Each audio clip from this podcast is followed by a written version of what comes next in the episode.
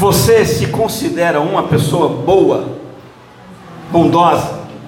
Antes de responder, não, não se apresse. Leve em conta qual o padrão de bondade.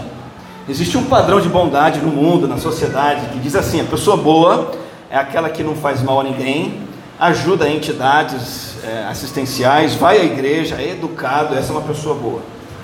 Mas o padrão de Deus é diferente. O padrão de Deus inclui tudo isso e vai muito além. E será que você é uma pessoa boa conforme esse padrão? Eu quero convidar você a olhar o apelo feito em Colossenses 3,12. Paulo, apóstolo, nos desafia, nos convida a sermos bondosos. Colossenses 3,12 diz: Portanto, como eleitos de Deus, santos e amados, revistam-se de bondade. Bondade. Esse é o nosso assunto hoje. Essa palavra também é traduzida como benignidade ou benevolência. E a palavra bondade no texto grego, traduzido em português como bondade, tem a ver com alguma coisa que é própria para o uso. Olha que interessante, uma coisa útil, uma coisa bondosa, é uma coisa útil e agradável, e se refere a alguém que é bom, a alguém que é gentil, a, o oposto de algo que é difícil, o oposto de alguma coisa dura, alguma coisa rígida, uma coisa amarga. Essa palavra foi usada no mundo antigo, na época em que o apóstolo Paulo escreveu Colossenses 3, para se referir a receber um empréstimo. Sabe quando você está na pendura e precisa de uma grana, e aquele dinheiro cai na sua conta, igual essa água vai cair na minha garganta agora, refrescando tudo.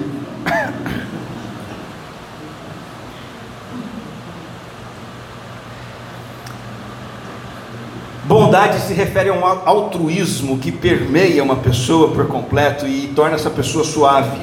Até mesmo seus aspectos mais duros, sisudos e, e ríspidos são transformados em leveza e bondade. E, e bondade tem a ver essencialmente com a maneira que você tem que tratar as outras pessoas.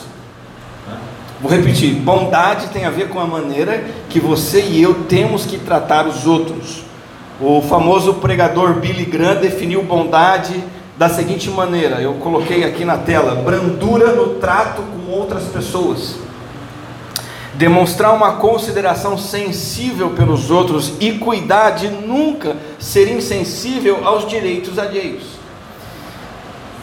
E uma ilustração dos nossos dias que tem tudo a ver com bondade é quando você recebe uma caixa, uma entrega ou você transporta uma caixa e naquela caixa está escrito assim: cuidado, o que?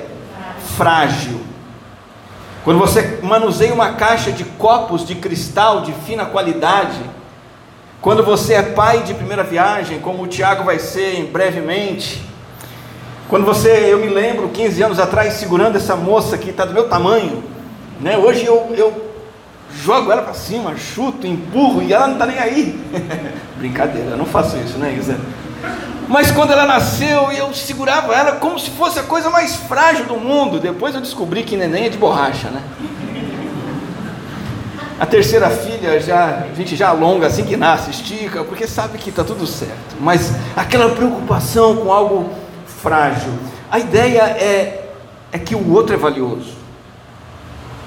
Não estou falando que o outro merece algo, que o outro é bom, o outro é valioso, o outro é frágil e precisa de cuidados.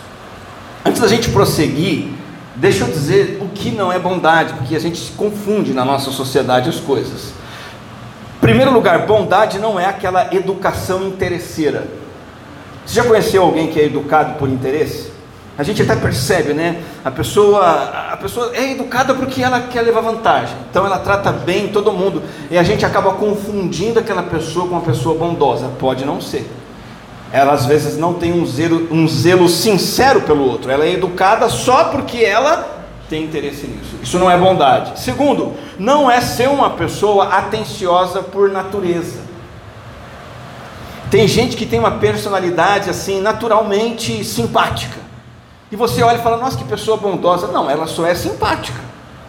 Mas de repente ela não é bondosa coisa nenhuma. Ela trata todo mundo com atenção, que é o jeito dela. Isso não é bondade.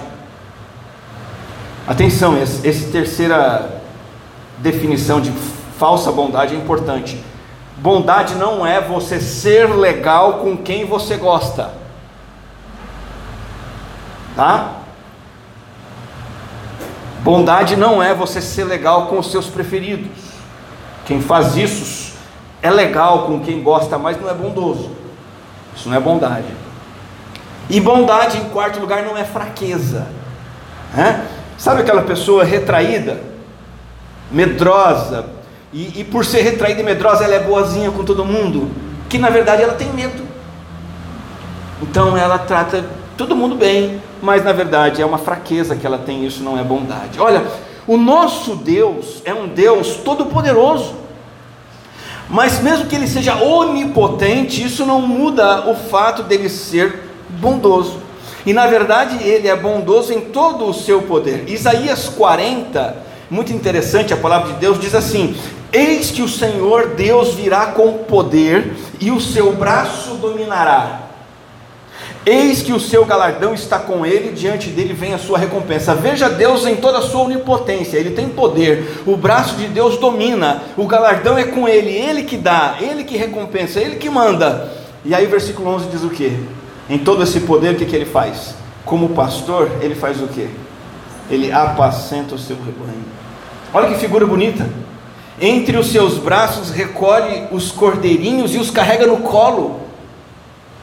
As que amamentam, ele guiará mansamente. Então há um poder infinito de Deus associado à sua maravilhosa bondade que faz com que ele, como pastor, pegue você no colo e coloque você junto do coração dele e carregue você em segurança. Isaías 40 nos faz pensar no padrão perfeito de bondade, que é o padrão da bondade de Jesus Cristo, o nosso bondoso Salvador. Há uma definição maravilhosa, e esse eu considero um dos versículos mais bonitos das Escrituras, é, em que apresenta a bondade do Senhor Jesus Cristo. Ainda que não diga que isso é bondade, é uma definição de bondade. É, essa descrição da bondade de Jesus está em Mateus 12, 20 e diz assim: Ele não esmagará a cana quebrada, nem apagará o pavio que fumega, até que faça vencedor o juízo. O autor de, da profecia de Isaías, que foi reproduzida aqui por Mateus, ele tinha em mente duas analogias do dia a dia do mundo antigo. A primeira é a cana quebrada cana rachada. É, é um caniço, uma vara. Os pastores de, de ovelha do mundo antigo, entre outras, outras pessoas, mas os pastores faziam um, um instrumento musical pequenininho com um cano, um caniço. E se o caniço estivesse rachado, para que, que ele ia servir? Para nada.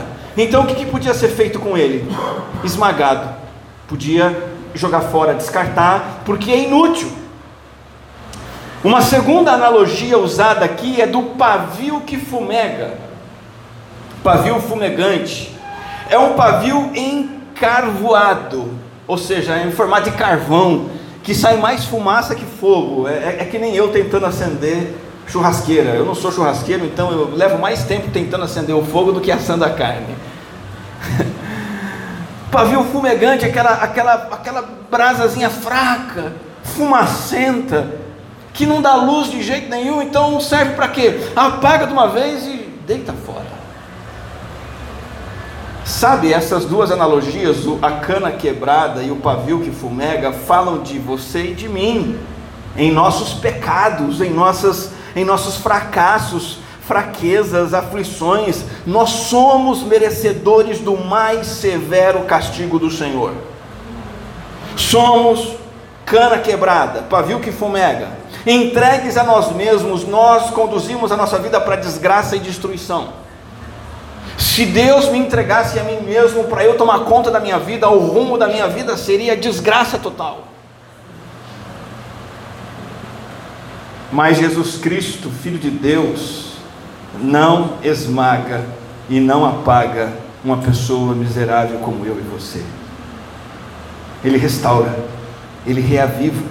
E esse versículo fala da terna compaixão do Senhor Jesus Cristo, que não veio a esse mundo reunir os melhores, mais fortes e mais fiéis para o seu clube, ele veio mostrar misericórdia para os mais fracos, abandonados e desprezados. Jesus está dizendo o seguinte: Eu não vim condenar as pessoas pelas suas fraquezas, eu não vim com mão pesada, eu não vim para desistir daqueles que são fracos e recrutar super-humanos. Não.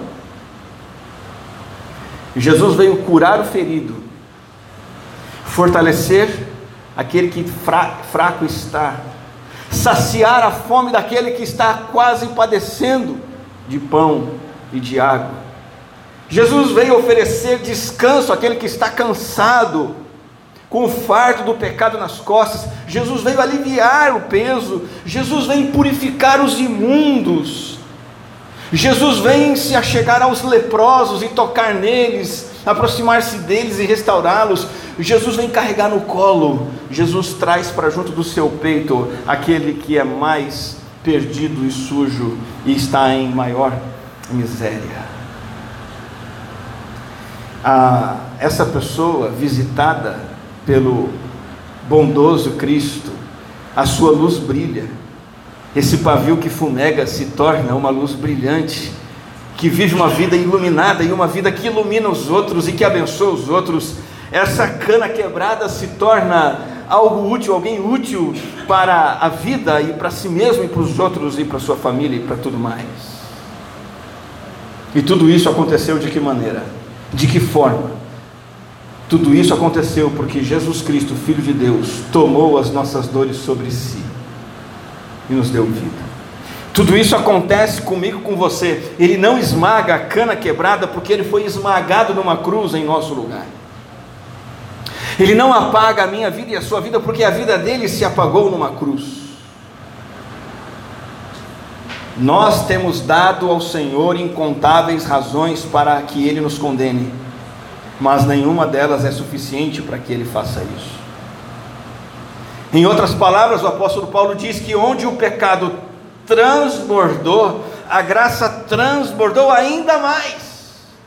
E Jesus está dizendo aqui, o, o Mateus está dizendo que Jesus não esmaga a cana quebrada, não apaga o pavio que fumega, até que faça vencedor o juízo. Ou seja, sabe o que, que acontece aqui? Jesus trata você muito bem, com muita bondade, até que você veja o seu pecado, até que os seus olhos se abram para a sua fraqueza, para a sua miséria, se abra o coração, receba perdão, transformação e renovo, e o juízo do Senhor vença e nós somos restaurados. Ali estava num poço, no calor do meio-dia, em Samaria, uma mulher. Ela era cana quebrada, pavio que fumega. Essa história está em João capítulo 4. Ela está sozinha, porque ninguém quer estar com ela naquele momento. Ela vai num horário tirar água do poço, que é meio-dia, que não ia ninguém, justamente para não ser hostilizada e ficar longe de todos, porque ela é uma mulher imunda, ela já tinha tido cinco maridos e o marido com quem ela estava não tinha se casado com ela ainda. Ela é cana quebrada, é pavio que fumega, a vida dela se esvaiu, ela não tem esperança. Quem se achega a ela, a única pessoa que se aproxima dela, Jesus Cristo, Filho de Deus. E Jesus Cristo vai conversando com ela, Jesus Cristo vai tratando amorosamente, e Jesus vai mostrando a sua realidade, trazendo à tona a sua perdição, até que ela cai em si, a ficha cai e ela diz: Aí está o Salvador. E ela sai para proclamar Jesus para toda a cidade dela, porque ela foi levada por Jesus a ser vencedora no juízo. Como seguidores de Jesus Cristo, nós devemos praticar a bondade que caracterizou a vida dele. Assim como Jesus não esmaga a cana rachada, não apaga o pavio que fumega, assim você tem que tratar os outros com bondade. E eu queria mencionar algumas manifestações de bondade bem práticas para o nosso dia a dia, para a gente entender como que a gente pode ser Jesus, ou ser como Jesus, como ter a bondade de Jesus em nós sendo transmitida a outros. A primeira maneira que eu separei aqui é nós nos tornando, eu me tornando uma companhia confortável para outras pessoas.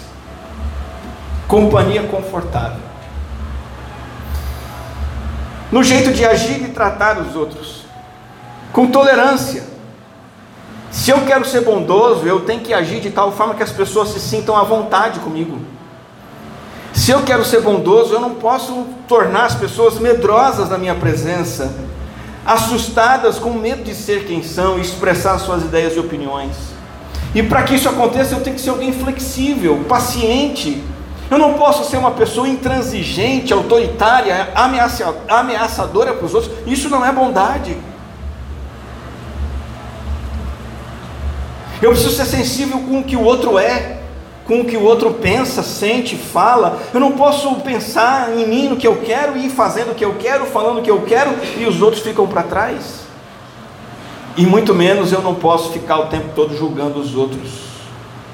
Porque se eu sou o tempo todo alguém que julga o próximo, nunca vou ser uma companhia confortável.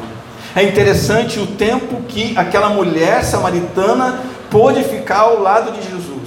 E Jesus, sendo Filho de Deus, perfeito, todo-poderoso, fonte da vida, de maneira, de maneira alguma, em nenhum momento, ele reprime aquela mulher, mas ele amorosamente leva aquela mulher ao quebrantamento. Isso é fantástico. Nós temos que ser como Jesus, companhia confortável para as outras pessoas.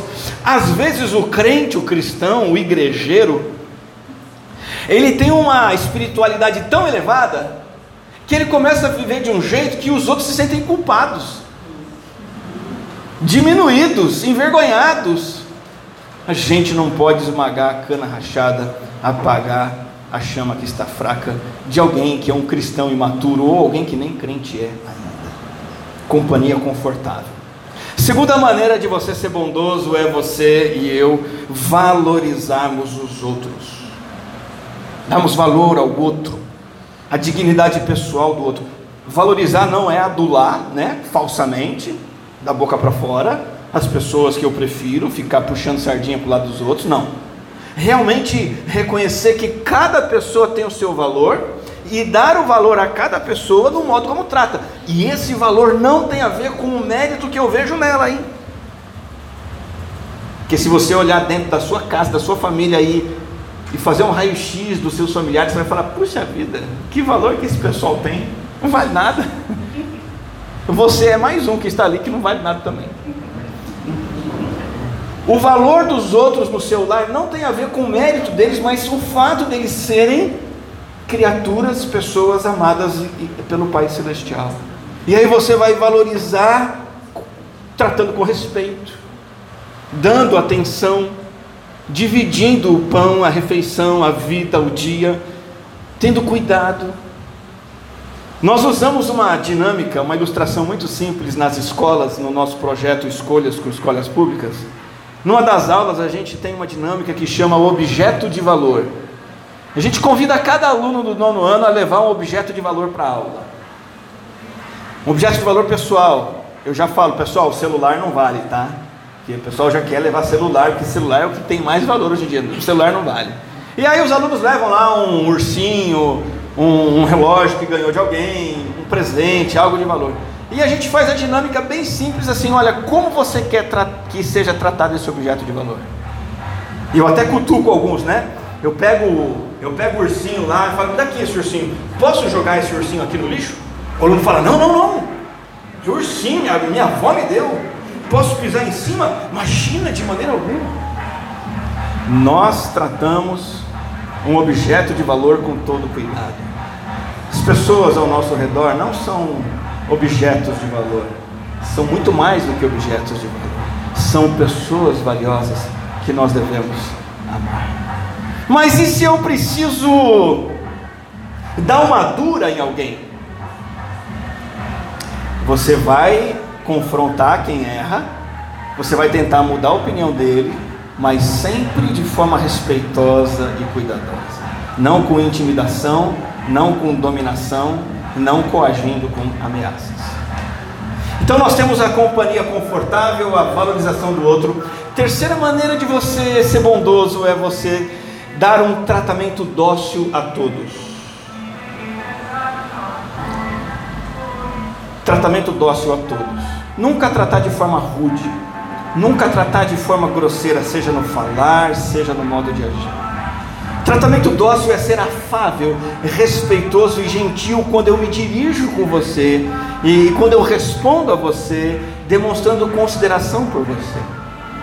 pessoa que trata todos de maneira dócil, ela não evita alguém, porque alguém é estranho, eu não tenho afinidade, eu fico distante, eu não gosto, então eu evito. Isso não é doçura, isso não é brandura. Tratamento dócil não é dizer o que eu penso e pronto. Sabe aquela coisa que postavam antigamente na internet, né, nas redes sociais? Já ouviu isso? Postei e saí correndo. Já ouviu isso? A gente não pode fazer isso se nós queremos ser bondosos como Cristo. Não vou dizer algo e sair correndo e a bomba explode, eu não estou nem aí, de maneira alguma. Eu me preocupo com a reação da pessoa ao que eu vou falar com ela. Eu me preocupo com como ela vai se sentir. Eu me preocupo em ser sensível e atento às suas dores e eventualmente aquilo que ela pode uh, passar mal. E de novo, mesmo que eu tenha que falar algo duro para alguém, eu vou falar com carinho e vou procurar amenizar qualquer ferida com palavras de estímulo, de incentivo e de consolo. Quarta maneira de tratarmos os outros de maneira dócil, de, de maneira bondosa, é sermos brandos com os nossos opositores. Se tem uma coisa que você tem na vida e vai ter o tempo todo, é gente batendo de frente com você. Gente que vai confrontar você, vai pisar no teu calo, vai tentar puxar seu tapete, vai pegar no seu pé. E na bondade de Cristo nós temos que lidar com quem se opõe sem ficarmos ressentidos, sem ficarmos querendo revanche, mas procurar esclarecer o problema, não abandonar o problema, procurar esclarecer, mas procurar esclarecer com brandura entregando para Deus a tarefa de lidar com a oposição. Quando alguém bate de frente com você, pode ser sua esposa, tá? Pode ser seu patrão, pode ser filho, marido, familiar. Quando alguém bate de frente com a gente, a gente pega para nós a tarefa de Deus. A tarefa de Deus é desfazer a oposição, não é sua. A sua tarefa é ser brando com todos. O apóstolo Paulo fala isso para Timóteo: Timóteo, você tem na igreja em Éfeso na segunda carta que ele escreve, pessoas que se opõem a você. Não fique batendo de frente. Repreende com brandura. Conversa com mansidão. Deixa com Deus a situação. Agora, qual é a nossa atitude? Tem até uma expressão popular para isso, né? O que, que a gente faz quando alguém bate de frente com a gente? A expressão é fica armado. Né? E literalmente a gente se arma com as mãos, com os pés e já parte para a briga. Pessoa bondosa não faz isso ela trata seus opositores com brandura. Em quinto lugar, a pessoa bondosa, ela sente empatia e ela tem empatia com as pessoas imperfeitas. A pessoa verdadeiramente bondosa, ela se entristece com o outro nos seus defeitos. A minha tendência, a sua tendência, é olhar o defeito de alguém e ficar bravo. Né? Principalmente, principalmente se esse defeito me incomoda ficar bravo, levar para o lado pessoal. Mas eu não mereço, não devia ser assim comigo. Mas nós temos que nos entristecer com a imperfeição dos outros e orar para que eles possam mudar. Não é fazer pouco caso, não é julgar e menos ainda sair espalhando os defeitos de alguém para Deus e o mundo. Empatia para com os imperfeitos. Em último lugar, Bondade significa ter uma atitude compreensiva com os outros. Parece que nós já falamos sobre isso, mas essa compreensão aqui é um pouquinho diferente de tudo que já citamos. atitude compreensiva é você ser razoável. Ser razoável. Considerar o outro de maneira razoável, não com rigidez, exigência, sendo implacável. A pessoa que é compreensiva, é, ela examina a situação ou o próximo com muita humanidade. Ela avalia os fatos de um caso de maneira humana e não apenas levando em conta o contrato, a lei, as regras.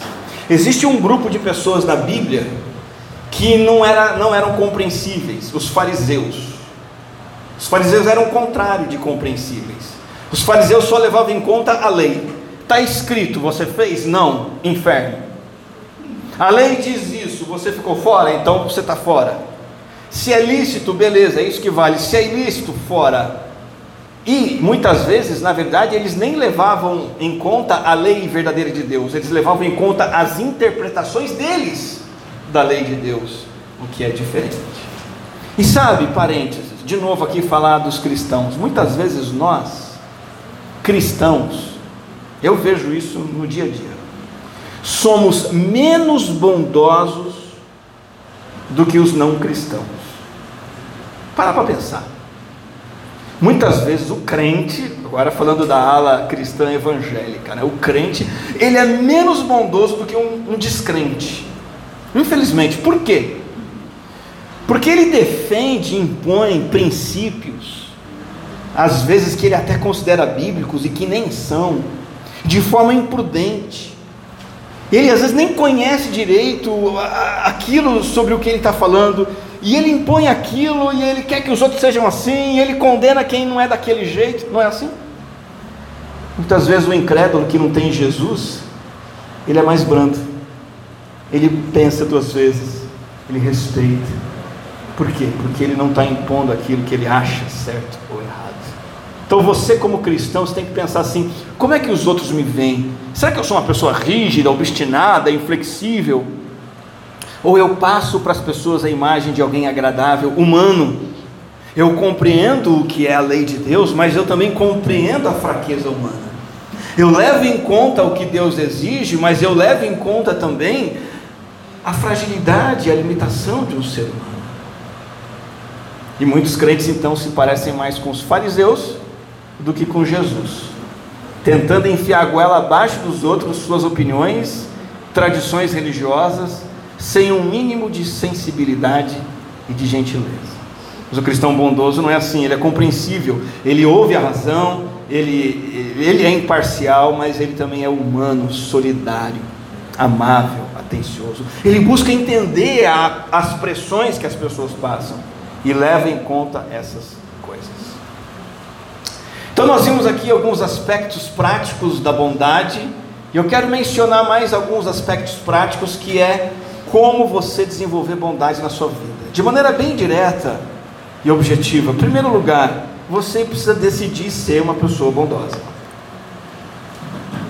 Decidir ser amável.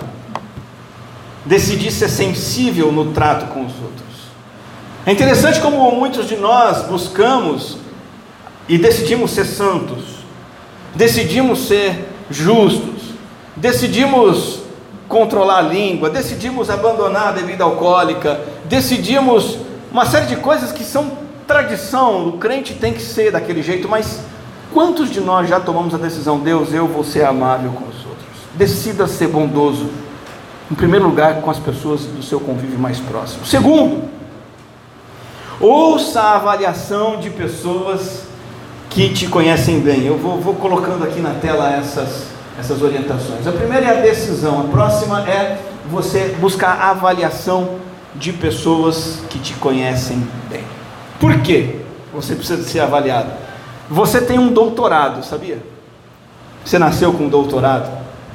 Você é doutor em enganar a si mesmo. Todo ser humano nasce com doutorado em enganar a si mesmo. Todo mundo nasce sim, super craque em dizer para mim, eu sou uma pessoa boa. E ainda eu convenço a mim mesmo que sou bom, né?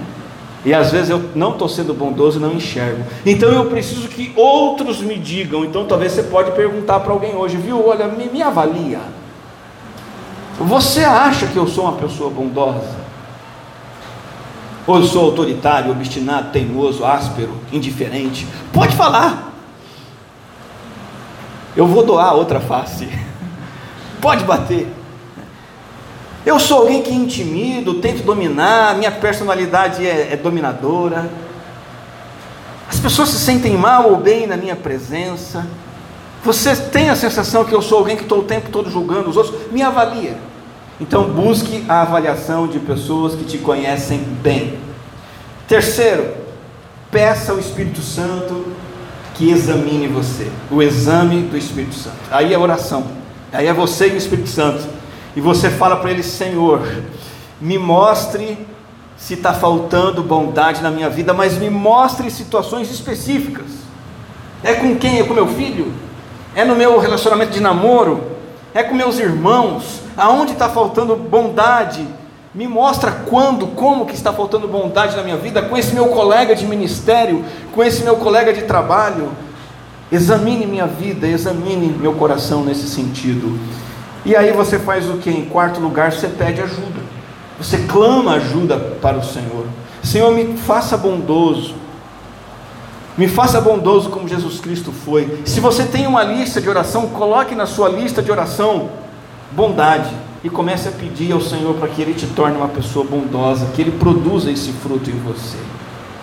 E por último, vá para as Escrituras, memorize, medite em passagens bíblicas que falam sobre bondade. Sabe, a, a Bíblia é poderosa, a Bíblia gera vida, a Bíblia ela é extremamente funcional e só depende de você abrir ela com o coração quebrantado, clamando ao Senhor que mexa com você. E este livro, a Bíblia, é poderosa, é poderoso. Se você buscar nas Escrituras o padrão da bondade, desejoso de ser bondoso, o Senhor vai mexer em você através da palavra. Por exemplo, uma história bíblica que você pode refletir, se avaliar sobre bondade, é a parábola do bom samaritano. Essa parábola fala de um homem estava viajando por uma estrada e na viagem ele foi assaltado, espancado e ali foi abandonado semi-morto. Passava por aquela estrada um religioso, e esse religioso desviou o caminho, passou bem longe do samaritano, porque o samaritano não, não vou com a cara dele. Depois passou outro religioso, e segunda vez fez a mesma coisa, passou mais longe ainda. E aí o samaritano, esse sim é o samaritano, me perdoem aqui o equívoco, ele passa por ali.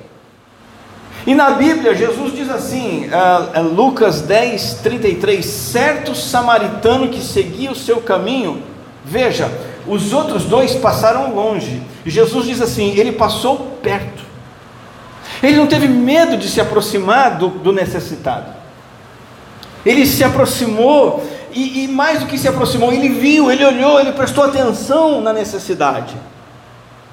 Então veja as três coisas aqui: ele se aproxima, ele olha e ele se compadece.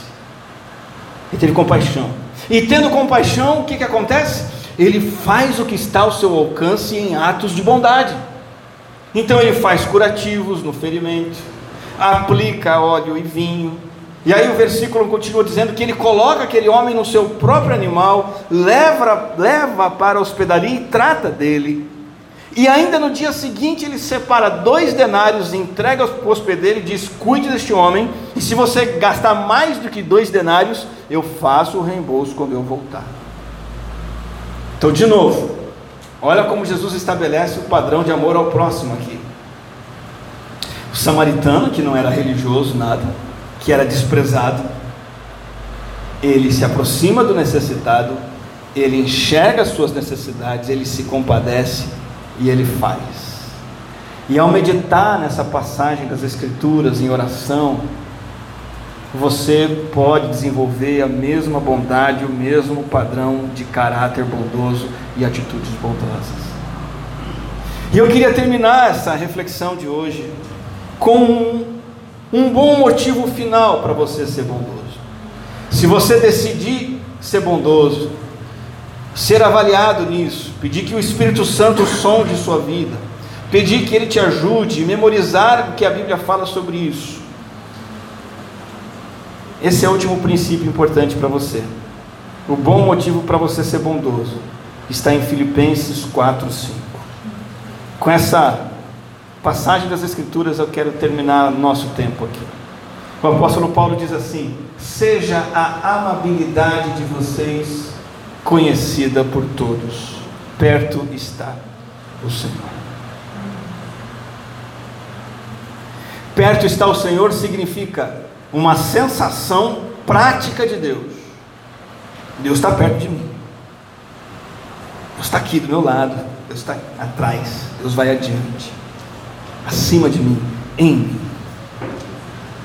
Perto está o Senhor. Eu tenho essa consciência divina Perto está o Senhor significa eu vivo com a consciência divina. Isso afeta os meus relacionamentos. A minha amabilidade se torna conhecida por todos. É como se Paulo apóstolo estivesse dizendo o seguinte: olha, o Senhor está comigo, observando como me comporto nas várias relações que tenho com as pessoas hoje. Eu acordei, o Senhor estava comigo. Nos primeiros minutos, na maneira como eu tratei minha esposa, o Senhor estava comigo que a minha, a minha amabilidade para com ela seja conhecida porque o Senhor estava comigo. E eu fui para o meu dia, e eu encontrei minhas filhas, e eu encontrei pessoas, e eu encontrei irmãos da igreja, e eu encontrei colegas de trabalho, e me relacionei com eles, e o tempo todo o Senhor estava perto. E o que ele diz para mim é: seja amável com todos, porque o Senhor está perto. Não é porque o outro merece, não é porque o outro é bom, não é porque o outro é queridinho seu, é porque o Deus está com você. E a bondade precisa transparecer de você o tempo todo.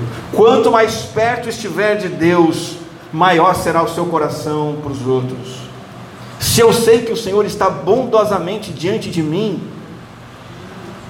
se Ele me trata como uma cana rachada que Ele não esmagou, mas restaurou, se ele me vê um, como um pavio que se apaga, mas ele não me apagou de vez, ele me reacendeu. Se ele tem sido bondoso comigo noite e dia, em todos os lugares, em todas as situações, isso alarga meu coração. Se eu entendo isso, isso alarga meu coração, isso desperta em meu coração o padrão da bondade no modo de tratar as outras pessoas. Queria que você orasse nesse momento pensando em si mesmo como cana rachada e chama fraca. E que você decidisse enxergar as pessoas ao seu redor, todas elas, como pessoas imperfeitas, mas perdidas, carentes, necessitadas. Todo mundo que te cerca é cana rachada, é pavio que fumega. E a bondade de Deus precisa ser viabilizada através de você. A bondade de Deus precisa ser manifestada por seu intermédio. Vamos orar. Que estamos, Senhor, diante da tua palavra, diante do teu padrão maravilhoso de bondade. Que essa bondade do Senhor para conosco possa nos transformar de dentro para fora que possamos dar graças a Deus por tua bondade a cada minuto, a cada segundo, a cada dia da nossa vida e fazendo isso de forma sincera, de modo que esta bondade do Senhor se torne a nossa marca, o nosso jeito de viver, o nosso estilo de vida. Que sejamos bondosos uns para com os outros, como o Senhor é bondoso para conosco. Em nome do teu filho amado Jesus.